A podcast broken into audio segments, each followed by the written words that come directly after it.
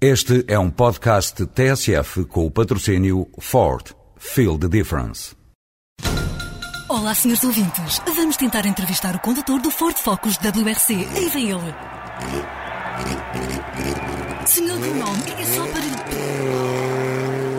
O Ford Focus está imparável. O primeiro no Campeonato Mundial de Construtores de Rallys e o primeiro na estrada. Ford, feel the difference. Dos argumentos dos defensores do não relativamente à interrupção voluntária da gravidez é os custos que o Serviço Nacional de Saúde terá se a lei for alterada. Alguns chegam a dizer que se recusam a pagar impostos para financiar abortos. Contudo, os gastos do Estado com as complicações do aborto clandestino, com perfurações uterinas ou infecções graves, frequentemente com risco de vida para a mulher, são muito elevados. Isto para não falar das despesas do Estado com os julgamentos das mulheres perseguidas por interromper a gravidez.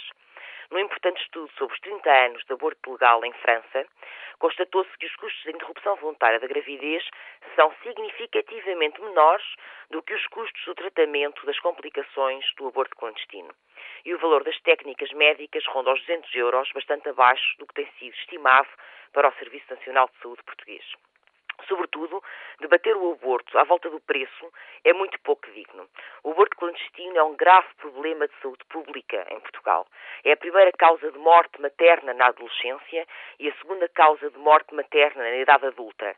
Declarar que se vota não no referendo porque os hospitais vão ter despesas não apenas é um argumento falacioso, como já sublinhei, como é anunciar que se prefere que as mulheres arrisquem as suas vidas. A reflexão sobre o aborto nestes termos é pouco democrática. Todos pagamos impostos destinados a atividades do Estado com as quais não concordamos. Por exemplo, os defensores do sim têm financiado os julgamentos das mulheres que abortam, tanto quanto os defensores do não. A democracia é por voto e não por imposto.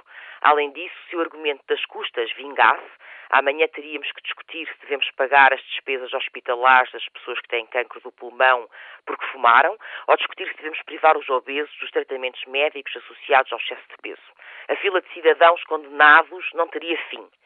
Debater o aborto em termos económicos é realmente pouco democrático, também porque é intolerante e nada solidário. É mesmo um enorme atentado aos princípios fundadores das nossas sociedades.